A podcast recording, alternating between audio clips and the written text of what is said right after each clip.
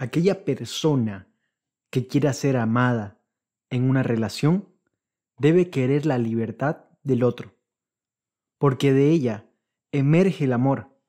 Si lo someto, se vuelve objeto, y de un objeto no puedo recibir amor.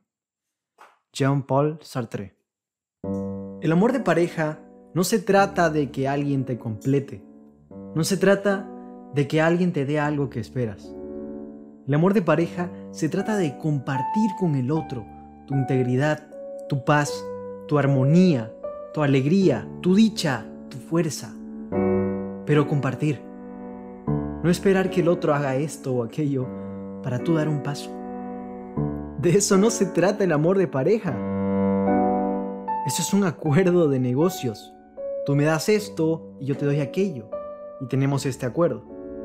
¿Es eso el amor? No te pierdas en ese amor que espera algo a cambio, que te da algo esperando lo mismo de vuelta. Y si no lo tiene, se frustra. Ahora me pueden decir, pero entonces, ¿y si entrego amor y no me entregan amor de vuelta, tengo que ponerme feliz? Y en ese caso, mi pregunta sería, si no te dan amor, ¿qué haces ahí? ¿Quieres a esa persona o quieres a la idea que se proyecta en tu mente sobre lo que podría llegar a ser esa persona? Debes saber qué quieres tú y respetar eso. Primero, respétate tú. Sánate tú. Solo así podrás tener relaciones sanas. No te pierdas en esos amores repetitivos que siguen siendo iguales. Solo cambia la persona. Deja de repetir esos patrones. El amor de pareja va más allá. Es que el otro conozca a través de ti el amor más grande, la fuerza, el apoyo, la alegría. Ayudar al otro a expandir lo que siente dentro también.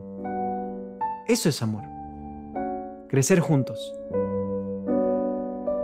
Para nuestra salud mental, es muy importante rodearnos de aquellas personas que nos respeten y nos acepten con nuestras virtudes y defectos, sin intentar moldearnos a su antojo. Quédate con quien conozca lo peor de ti y aún así te ayude a ser mejor cada día. Quédate con quien te dé motivos para sonreír cada mañana cuando abres los ojos, sin miedos, sin preocupaciones, ni infelicidades. En nuestra vida necesitamos de amigos, de familiares y compañeros que nos respeten y nos reconozcan. Además de querernos a nosotros mismos y fomentar día a día nuestra autoestima, es muy importante que contemos con una buena red social a nuestro alrededor. ¿Por qué? Porque no siempre es fácil encajar en este complejísimo mundo y aún menos encontrar personas que complementen esas esquinas, esos vacíos, que respalden nuestros valores y que sean, sobre todo, unos fieles acompañantes a lo largo de todo nuestro ciclo vital. Aunque no te parezca sencillo, en realidad siempre hay más de una persona que es capaz de darte luz en los momentos oscuros. Personas que saben lo que tienen y no estamos hablando necesariamente de nuestras parejas. Así que quédate con quien te permita ser mejor. Las personas que se niegan a cambiar ponen muros en su propio crecimiento personal. Nadie es un ejemplo de virtud absoluta. Y si hay algo único en el ser humano es su capacidad para superarse, para aprender cada día e integrar nuevos conocimientos.